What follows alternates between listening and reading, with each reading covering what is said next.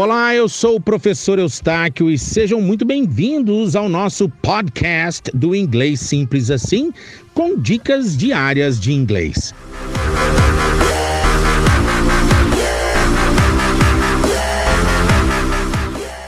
Esta é a primeira aula da terceira sequência de quatro aulas contemplando os tempos verbais.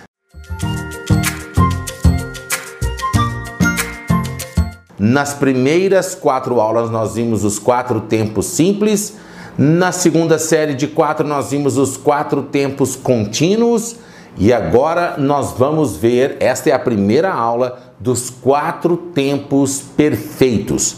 Os tempos perfeitos são ah, compostos assim: o verbo principal está sempre no particípio, sempre no verbado, né? Falado, jogado, cantado, brincado. E o verbo auxiliar é sempre o verbo ter. E agora, nessa aula, nós vamos ver o verbo ter no presente porque essa aula se trata do present perfect, do presente perfeito. Olha só o exemplo. Você tem ficado em casa ultimamente. Isso é afirmativa positiva, né? You have stayed home lately. You have stayed home lately. Have tem, que é o verbo ter no presente. Stayed é o particípio do verbo to stay, que quer dizer ficado. Então você tem ficado em casa ultimamente. Na afirmativa negativa, você não tem ficado em casa ultimamente. You haven't or you have not, se você quiser separar o have do not. You have not stayed home lately. You haven't stayed home lately. Perguntando positivamente agora, na interrogativa positiva. Você tem ficado em casa ultimamente? Have you stayed home lately? Have you stayed home lately? E perguntando negativamente, você não tem ficado em casa ultimamente? Haven't you haven't you stayed home lately? Haven't you stayed home lately?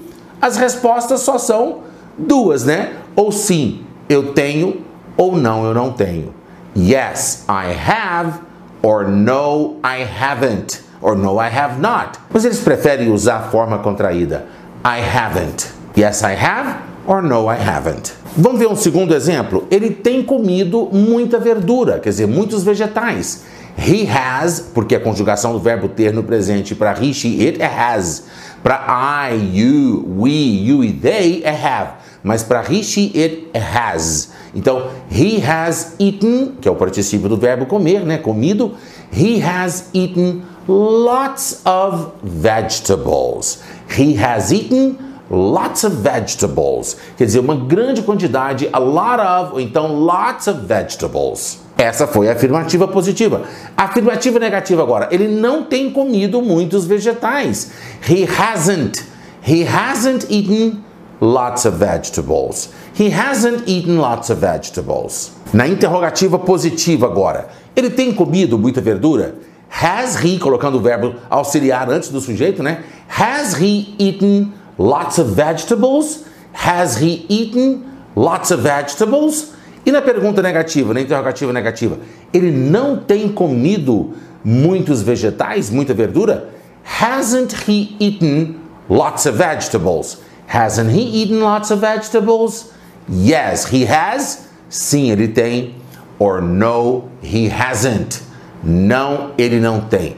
Claro que você pode falar no, he has not. Or no, he hasn't. Tá vendo que legal esses dois exemplos no present perfect, nas quatro modalidades: afirmativa positiva, afirmativa negativa, interrogativa positiva, interrogativa negativa.